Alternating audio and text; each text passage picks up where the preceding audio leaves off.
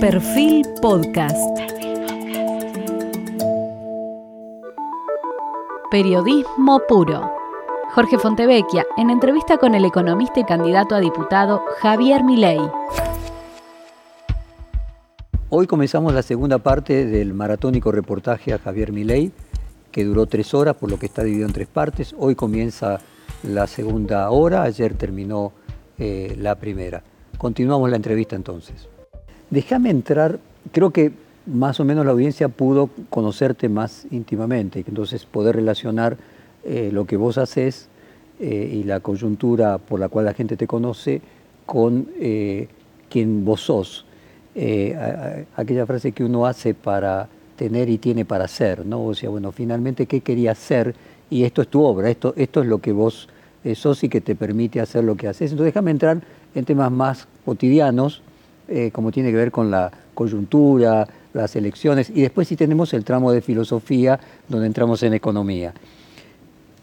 Tu evaluación del resultado de las PASO, ¿le sacaste más votos a una o a otra coalición? No, no le saqué votos a nadie o los votos que te votan a vos, eh, en el pasado votaron en mayor proporción a cuál de las dos coaliciones. ¿Acaso la gente vota siempre lo mismo? No, no, pero independientemente, el origen, no estoy diciendo, no te estoy acusando de ningún no, robo. No, no, no, estoy tratando de entender quién crees que son tus votantes. No, yo creo que lo que hice fue ampliar la oferta electoral llevándole... No, pero el economista de número cero, del 100%, ¿de dónde vienen los votos que te votaron a vos? Eh, déjame, no sé, avanza un poquito a ver si te puedo ayudar. No, no, no, sí, sí, te puedo contestar, mm. pero, pero hay cosas que sí las quiero dejar claras antes de, de el tema de sacar te predispuso mal en el sentido de que parecía que le estaba sacando a alguien. No, me estoy refiriendo de dónde venían los votos que te votaron a vos vez en 2019. mucha gente está sorprendida porque porque donde saqué la mayor proporción de votos, los mayores... Permitime compartirlo con la audiencia.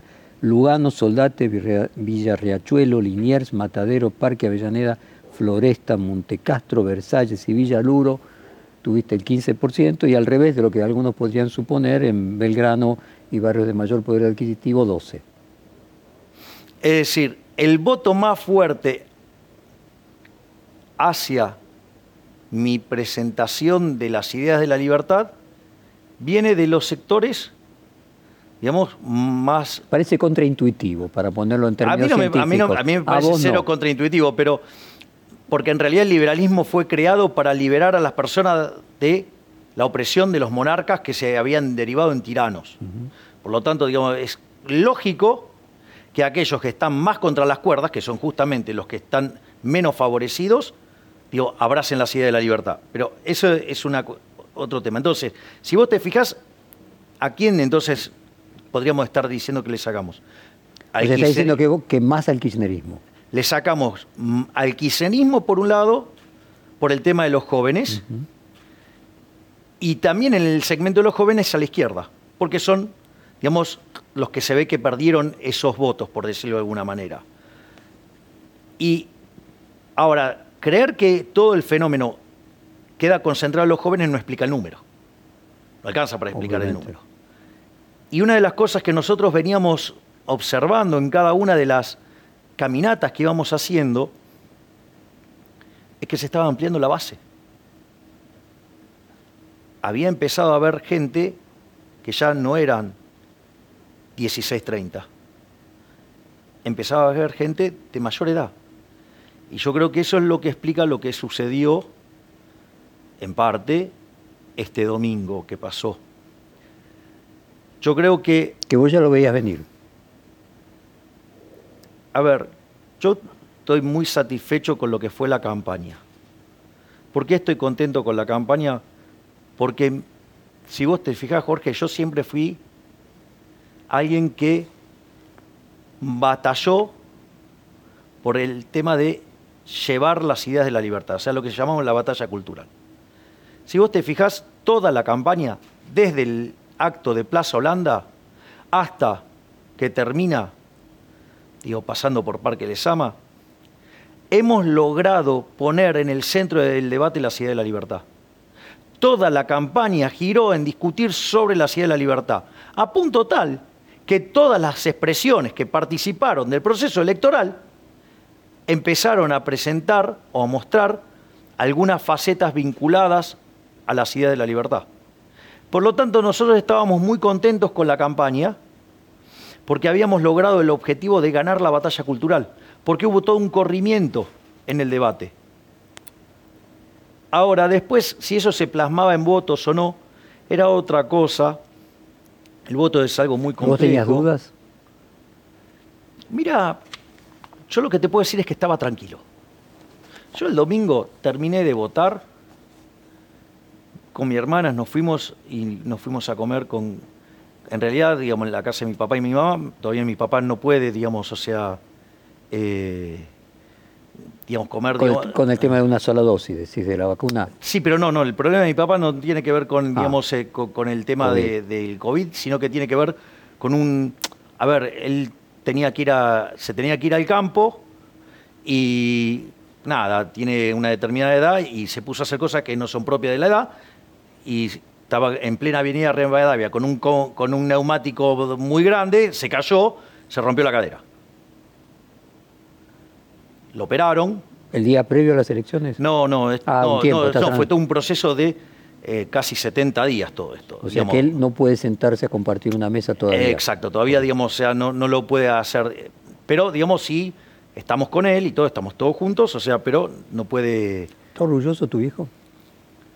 No sé, pregúntale a él, qué sé yo. Y no, no, te- te- te- Bueno, vamos, lo llamamos, digamos, Pero ¿cuál es tu- vamos al corte y lo tu- tu- llamamos. Tu, impresión. Es que yo no delego la aprobación. No, no importa. Pero te pregunto, ¿vos crees que ellos hoy, tu viejo, tu vieja, eh, estaban, te miraban con, con Pero alegría, es que con- no me importa, digamos, si No, otros está- aprueban o está no. bien que no importe. Mi pregunta es, ¿cuál es la actitud de ellos que vos percibiste? No, no hago foco Parece sobre que no es esas pudor cosas. sobre ese tema, pero evidentemente no. uno supone que sí, que se tendrán que haber alegrado de ver Bueno, al hijo sí, a- teniendo a- ese que están contentos, sí, pero digo, o sea, que están que eso, orgullosos. que eso a vos no te, no te importa es otra historia. Pero digo, bueno, pero vos sabés que, digamos, en que entre verlos contentos y que estén orgullosos, pará, hay un. Hay una distancia. ¿vos crees que no, pueden no estarlo? Mira, mi experiencia como futbolista dice que vos podés ganar un partido 5 a 0 y podés no estar orgulloso. Que es subjetivo esa sensación. Porque, o porque quizás hasta vos crees que no diste lo mejor que vos tenías. Y vos podés ir a un partido. Mira, el mejor partido que yo atajé en mi vida no terminó 0 a 0. Perdimos 4 a 0, o sea, me hicieron 4 goles. Pero si no hubieras estado vos, podrían haber hecho ocho. Saqué 35 tiros de gol.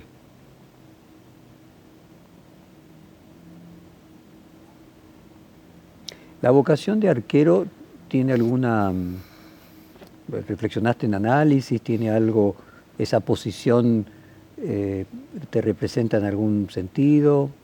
Yo creo que tiene ¿Siempre que- jugaste arquero o No, siempre jugué de arquero. Siempre.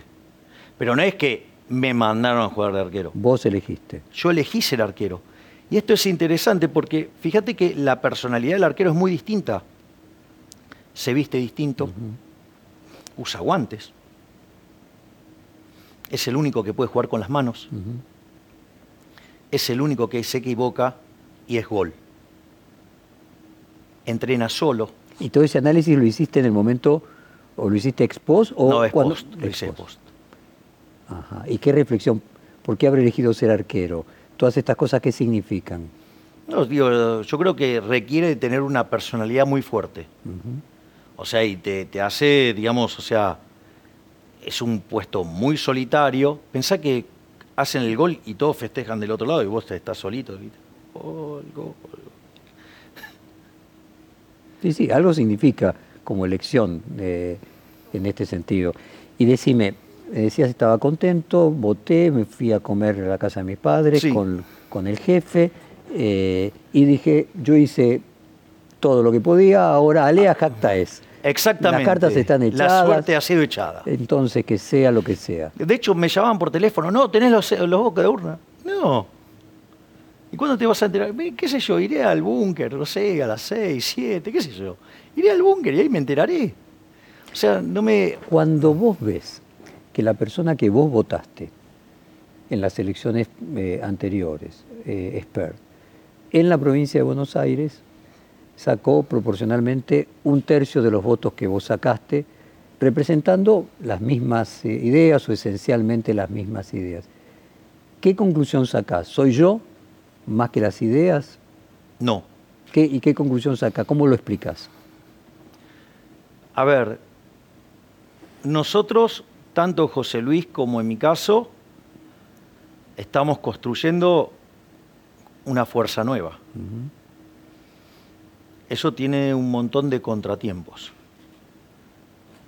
En ese montón de contratiempos, comparar mis números porcentuales contra los de José Luis sería profundamente injusto.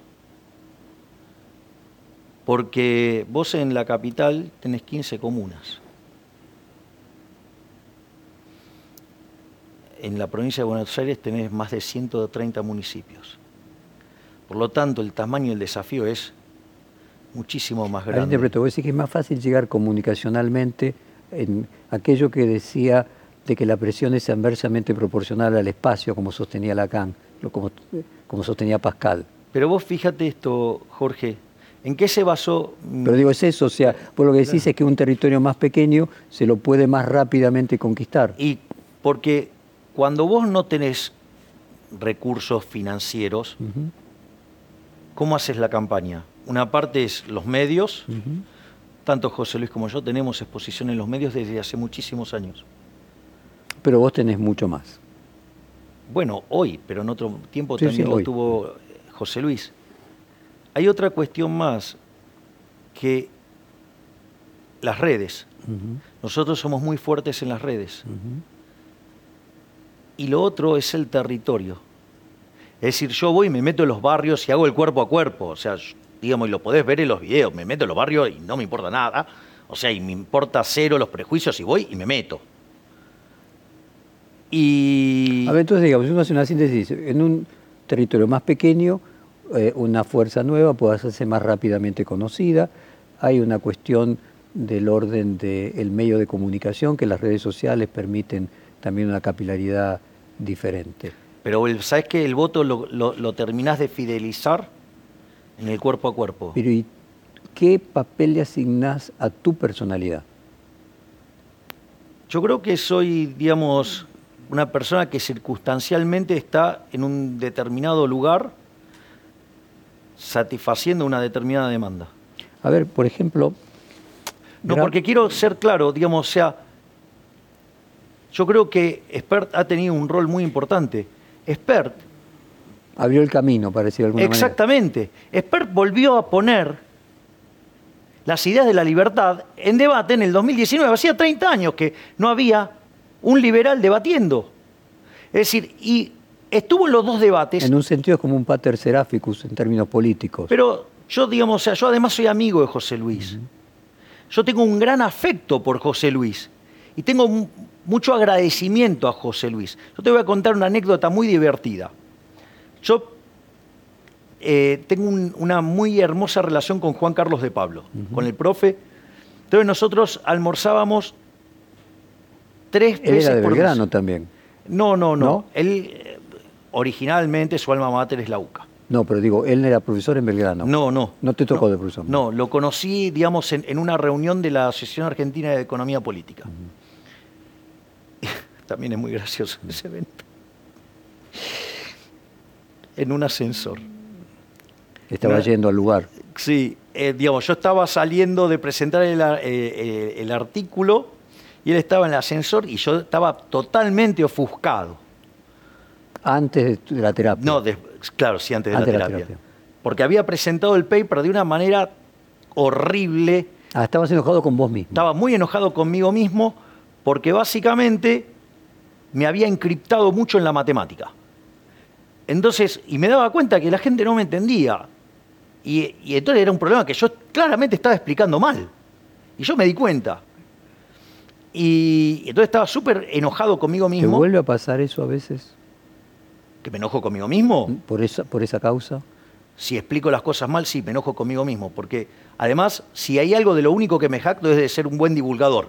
Cuando estoy divulgando mal, eh, sí, me enojo mucho conmigo mismo. Entonces, ¿qué es lo que pasa? Pero ahora lo canalizo de otra manera. Entonces, ¿cuál es el punto? El punto es que subo y estaba Juan, Carlos y me dice, ¿qué, pibe, qué pasa? No, es que vengo de presentar el paper, la verdad que los puse re mal, que esto, que lo otro.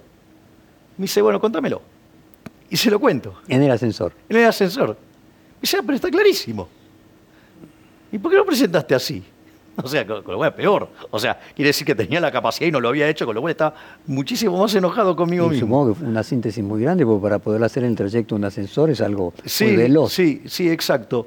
Bueno, eso después, o sea, digamos, lo he después lo logré hacer en televisión. Te llevé por esta deriva, pero en realidad el tema era Esper. Bueno, y entonces estábamos almorzando con, con Juan Carlos y me dice, un día yo venía de la televisión, me dice, pero Javier, ¿cómo vas a ponerte en esta posición? Me dice, eh, en realidad, digamos, te vas a, digamos, estás muy extremo, digamos, te vas a quedar solo como expert. Le digo, bueno, seré expert con pelo. O sea, con lo cual digo, o sea. Buen título. Claro, entonces, yo, digamos, o sea, yo lo quiero muchísimo a José Luis. O sea, entonces, me parece que están siendo injustos con lo que él hizo. Él, para mí fue una gesta lo de él digamos, peleando con dos escarbadientes, llegar a un debate presidencial y ganó los dos debates. Y si vos tomás las ideas que José Luis proponía en el debate y la hubiéramos aplicado, hoy estaríamos mucho mejor. Entonces, cualquier tipo de, de esas comparaciones me parecen absolutamente injustas, aun cuando quieran favorecerme a mí. Y no lo voy a permitir porque es injusto. Es decir, los movimientos exponenciales, ¿sabes cuál es la característica? Eh, sí, son geométricos, obviamente. Claro, entonces vos venís, parece lento, son frustrantes, pega una lo interesante acá es tu emoción. O sea, eh, es el antiedipo, es como vos lo último que querés eh, es herir al padre, ¿no? Y el padre de este proyecto es Esper. Esper fue el que lo reinició. el, padre, Entonces, ¿cómo, no se lo voy a reconocer? Mm. Sería de una ingratitud enorme. Está mal no reconocerle. Es decir, mm. después, ok, vinieron toda esta, esta oleada de votos. Bueno, aleluya. Pero no se puede dejar de reconocer lo que hizo José Luis. Y decime, en lo que tiene que ver ahora con la comunicación, que va más allá de las ideas, las ideas pueden ser las mismas, la comunicación puede ponerle un énfasis. Eh, Juan es lo mío. Lo tuyo, además. El énfasis. Es que lo, que, vos te, lo que vos te sentís eh, que es tu ventaja competitiva, que a lo mejor también puede explicar, eh, Esper puede incluso tener ideas mejores que vos, pero comunicar peor que vos. Eso no creo, porque él, es liberal clásico, yo soy mm, filosóficamente anarcocapitalista y minarquista de corto. En, el desmedro de él. Juan Grabois, José Luis no quiere eliminar el Banco Central, yo sí. Juan, Grabois, que está en, las antípodas tuyas, dijo que eh, vos sintetizabas más un grito de bronca que una propuesta ideológica. Alguien enojado que insulta, pero que eso interpreta el enojo de la gente. O sea, él lo explica no ideológicamente, sino podríamos decir por el efecto este de tono que vos marcabas, de énfasis que vos marcabas, que expresa mejor una sensación de angustia de mucha gente que lo que quiere es gritar. A ver, vamos por partes. Es cierto que la sociedad está enojada. Digo, eso está claro que está enojada. Y tiene más que motivos para estar enojada, porque los únicos que progresan son los de la casta política. La casta política cada vez le va mejor y a todos los demás laburamos mucho más y estamos cada vez peor. Por lo tanto, eh, ese es un punto no menor.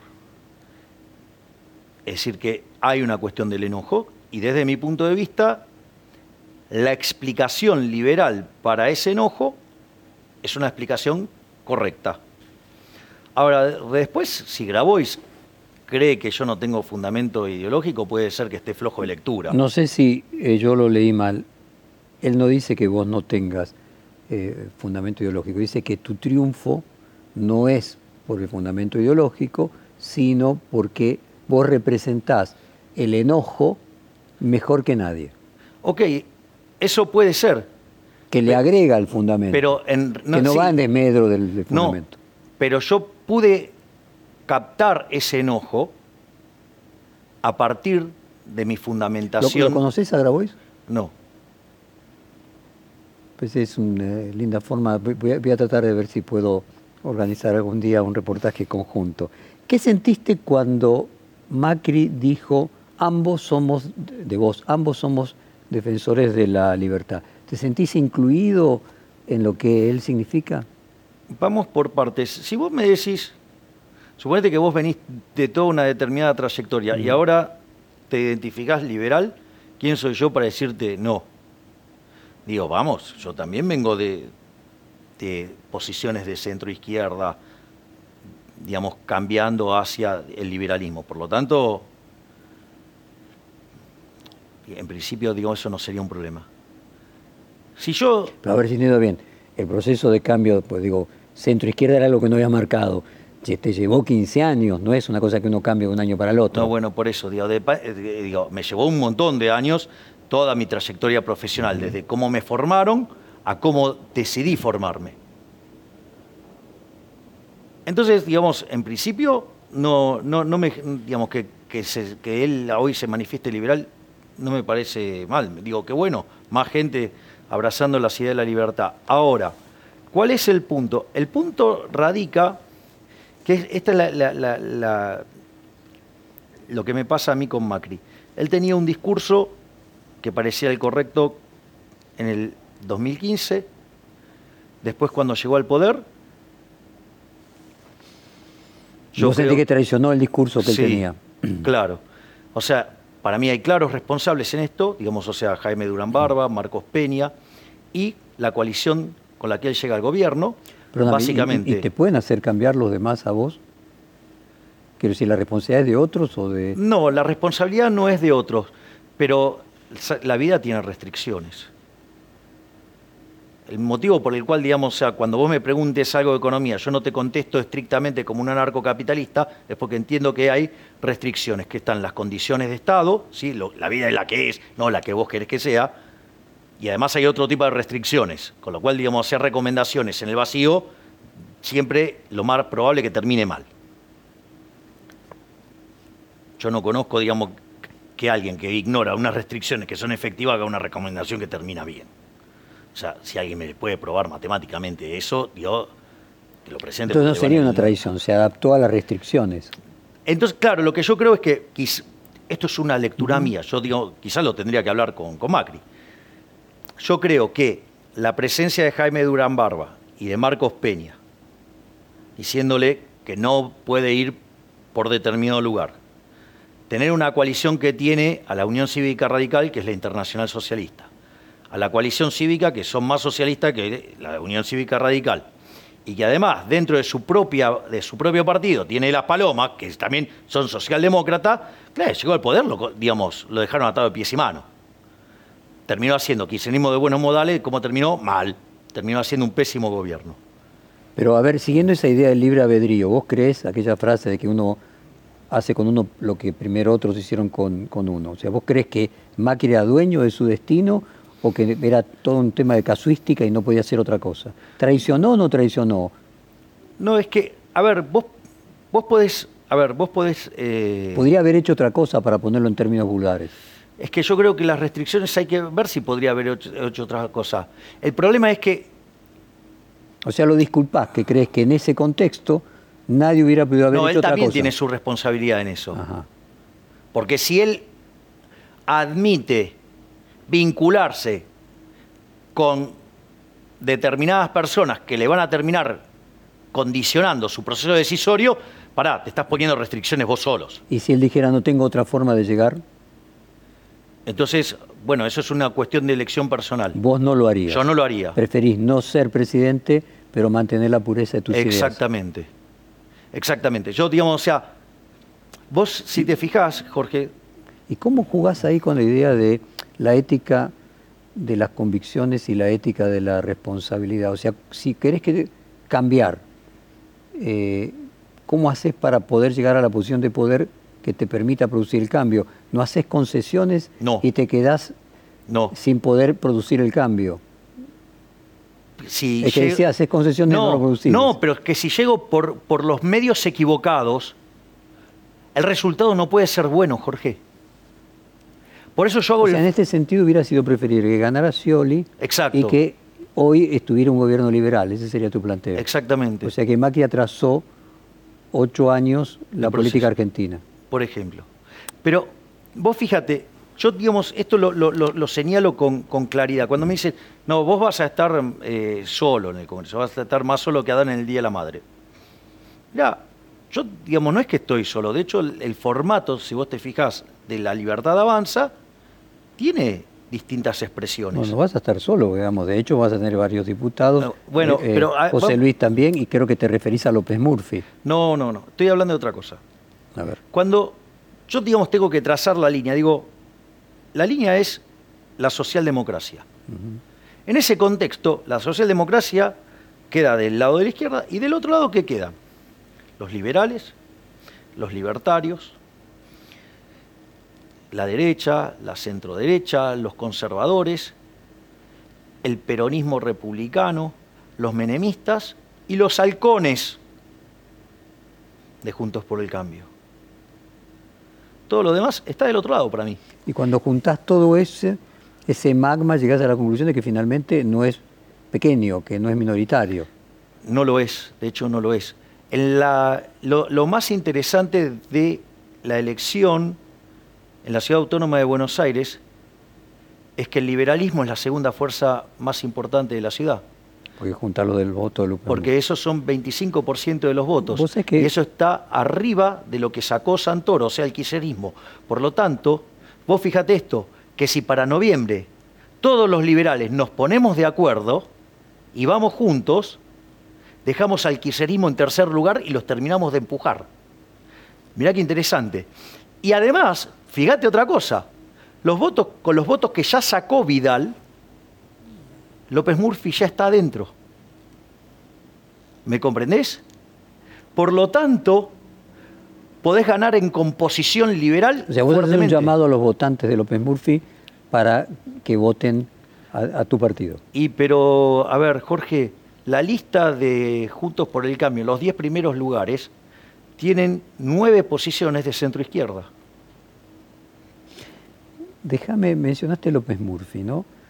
Y mencionaste que Macri finalmente retrasó ocho años un proceso de cambio eh, que hoy se estaría eh, produciendo. Eh, López Murphy fue candidato en el 2003, vos lo votaste. Yo lo voté. Por dos puntos no entró en el balotaje. Fue el primer aliado de Macri. O sea, cuando se, Macri se dedica a la política y comienza con su primer partido, es López Murphy su principal aliado. Y yo lo recuerdo a, a Ricardo eh, mascullar con tristeza de que finalmente él, por ser presidente de Boca, lograba tener una visibilidad que eh, no podía tener eh, López Murphy. ¿Crees que en la comunicación la fama juega un valor fundamental y que de alguna manera vos, al ser tan buen comunicador, sin necesidad de ser presidente de Boca, lograste esa visibilidad y que el primer punto en la política es lograr la visibilidad, captar la atención? Yo creo que, que eso tiene un rol importante, que te conozcan. Porque, a ver, yo decidí meterme en la política porque yo creí, vos podés cambiar las cosas de tres maneras. Una es vía el- la batalla cultural. Al menos desde mi punto de vista, en lo que tenía que ver conmigo, ese proceso estaba saturado.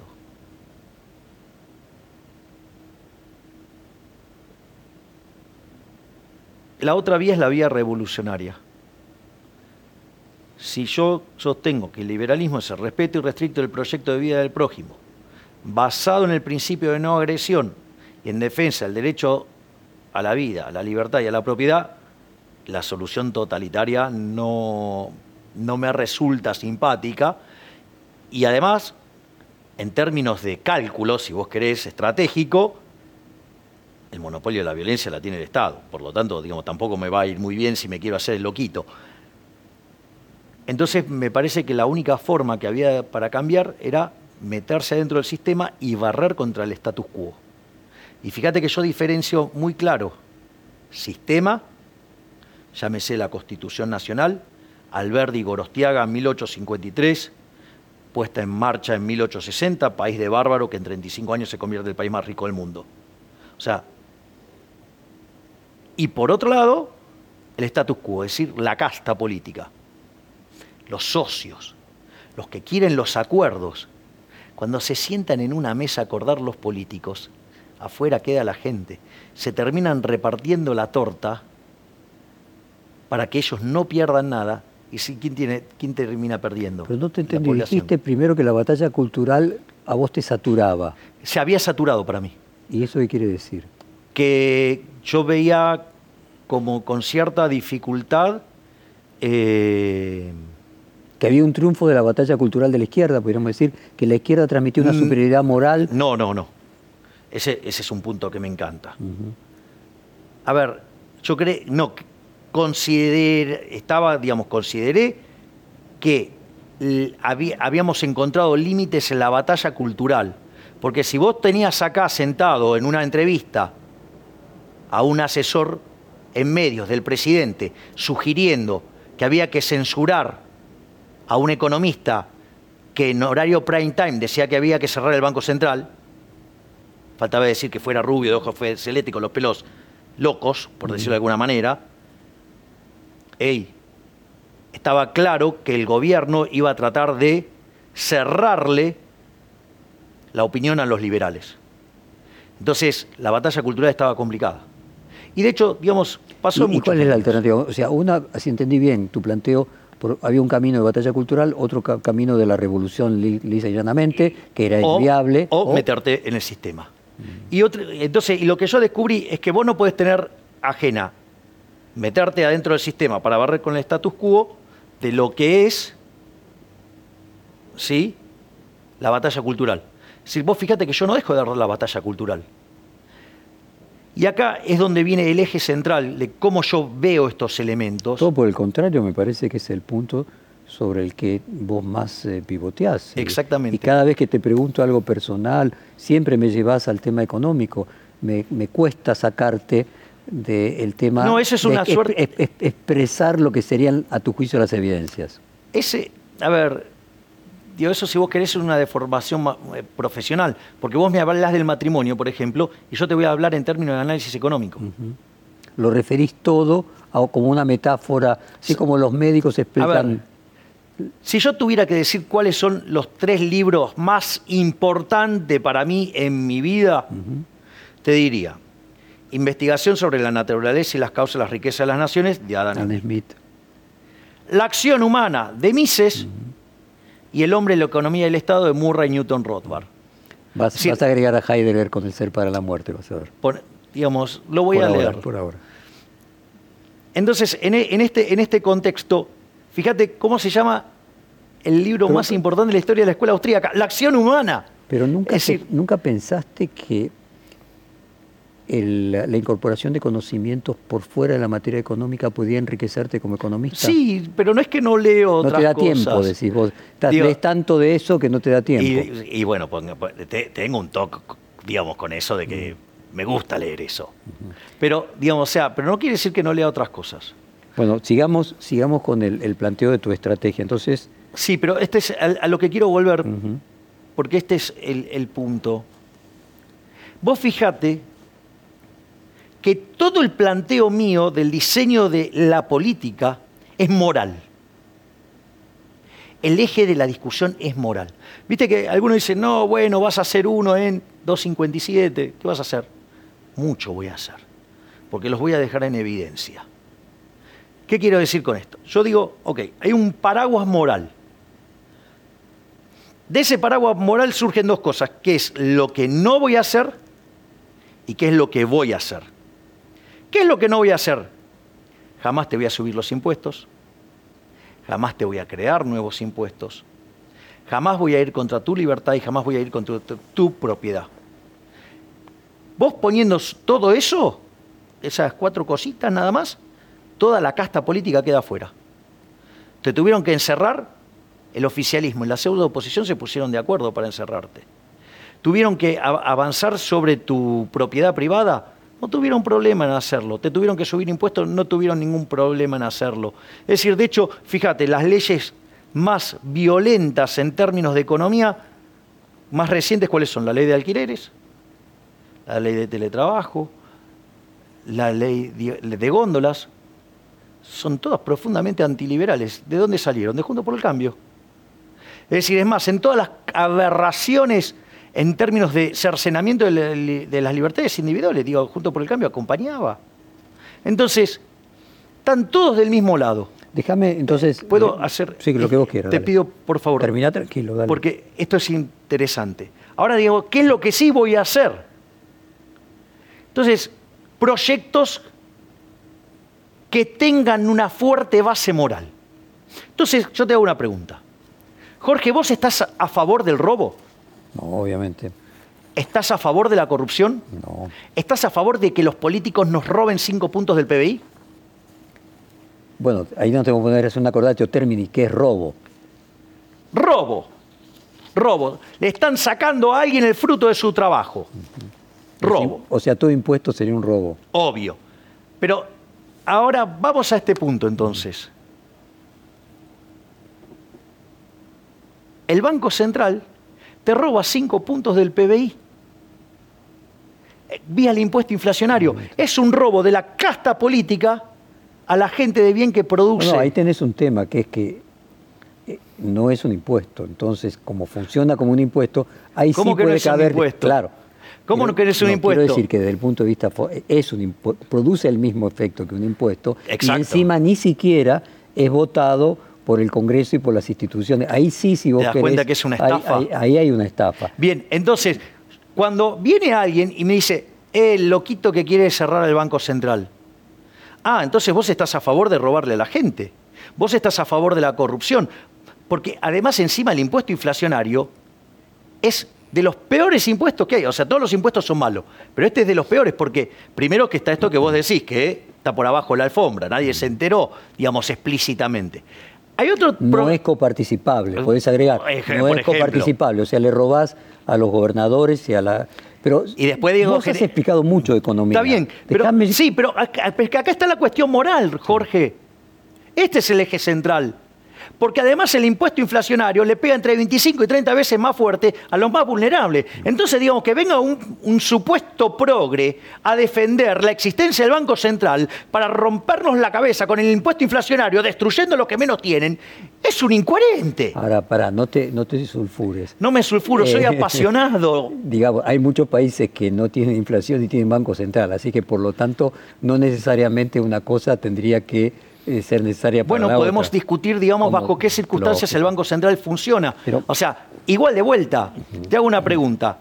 Vamos, vamos a hacer así. ¿Vos estás de acuerdo en que asesinar a una persona está mal? Obviamente, ¿Estás a favor de respetarle la vida? obviamente. Ah, entonces, digamos, quiere decir que hay una solución intermedia, se llama tortura. ¿La vas a avalar? No. Ok, y entonces digamos, o sea, cuando vos haces el planteo desde el punto de vista moral, las cosas van a estar bien o van a estar mal. Robar está mal. El Banco Central es un mecanismo por el cual se estafa a la gente. Déjame llegar al aspecto filosófico, ¿no? Porque Conte decía, el padre de la sociología, que la problemática se planteaba cuando nosotros no aceptamos libertad de criterio en la química, no la aceptamos en la física y sí en la política, que finalmente es moral. Pero déjame llegar a eso, nuevamente ir, avanzando con vos persona, vos político, para llegar luego a la, a la economía. Quiero hacerte preguntas de ideología de género. Eh, cuando hablábamos antes de que vos fuiste votado en los barrios más carenciados, yo tengo una, y quiero entrar al tema de Brasil y Bolsonaro. Recuerdo que Lula, él marcaba que eh, él había logrado que 40 millones de brasileños ascendieran a la clase media, media baja, y que luego votaban en contra de él porque tenían una actitud aspiracional. Uno de los lugares que no mencionamos es el barrio 31, donde vos también lograste tener Saqué uno de mis mejores de tus porcentajes. mejores porcentajes. Lo hizo Rodríguez Larreta creando lo que era una villa en un barrio y hoy esa gente tiene aspiraciones, como marcaba Lula, que ya pasaron a ser lo, lo que serían aspiraciones de segundo orden y no de primer orden, no de subsistencia? No, me parece que el valor eh, de la libertad es transversal. Y lo único que hice yo fue llamarle la atención a la gente que la pérdida de la libertad nos llevaba a estar peor, sumado a un evento aleatorio, un shock, digamos, inesperado que fue la pandemia. Porque una de las cosas que pasó con la pandemia, en la lógica... Esto quiere decir que la pandemia, ¿vos crees que parte de tu éxito electoral también se explica, electoral también se explica por la, por la pandemia? Sí, porque una de las cosas que puso en el centro de la escena fue la libertad. O sea, el, confinamiento lo que estaba atacando era la idea de libertad. Exactamente. Y eso yo creo que, a ver, hay todo un trabajo que se viene haciendo desde muchísimos años, con más o menos éxito, pero hay una situación donde empieza a haber un resurgir de las ideas liberales, llega la elección en la cual participa Expert, aparece la pandemia y... Es un eslabón que se va sumando en una cadena. Y en, ese, y en, ese, en, ese, en, ese, devenir. en ese devenir, básicamente, yo estaba divulgando la ideas de la libertad. Como además... ¿Sos hegeliano? ¿Crees que eh, los actores políticos son cuerpos que usa la historia para seguir el rumbo, la flecha de la historia ascendente, como buen liberal? Mira, yo, yo lo que creo es los individuos y que los individuos se hagan cargo de su Pero digo, vos fuiste agente, pero al mismo tiempo estabas en el lugar correcto, en el momento correcto, eso es lo que lo, planteo de una manera más vulgar. Sí, sí, pero podría, digo, me tocó a mí, pero le podría haber tocado a otro, o sea... A eso mismo me estaba refiriendo. Es decir, yo, digamos... Hegel dice, cuando ve pasar a Napoleón frente al balcón de su casa en Alemania, no dice vi pasar a Napoleón a caballo, dijo vio pasar la historia a caballo. O sea, podríamos decir que en el barrio 31, eh, haber visto eh, pasar a Milei era ver pasar el humor de época. Ponele, digamos, y ver que el liberalismo es lo único que te puede sacar de eso. Bueno, estamos concluyendo la, segunda hora de las tres de la maratónica entrevista con, con Javier Milei. Nos queda para mañana la parte más eh, filosófica, eh, que puede al mismo tiempo no necesariamente ser la más eh, aburrida, sino la, la, más profunda y el que más lo muestre, podríamos decir, desnudando su, su pensamiento. Perfil Podcast.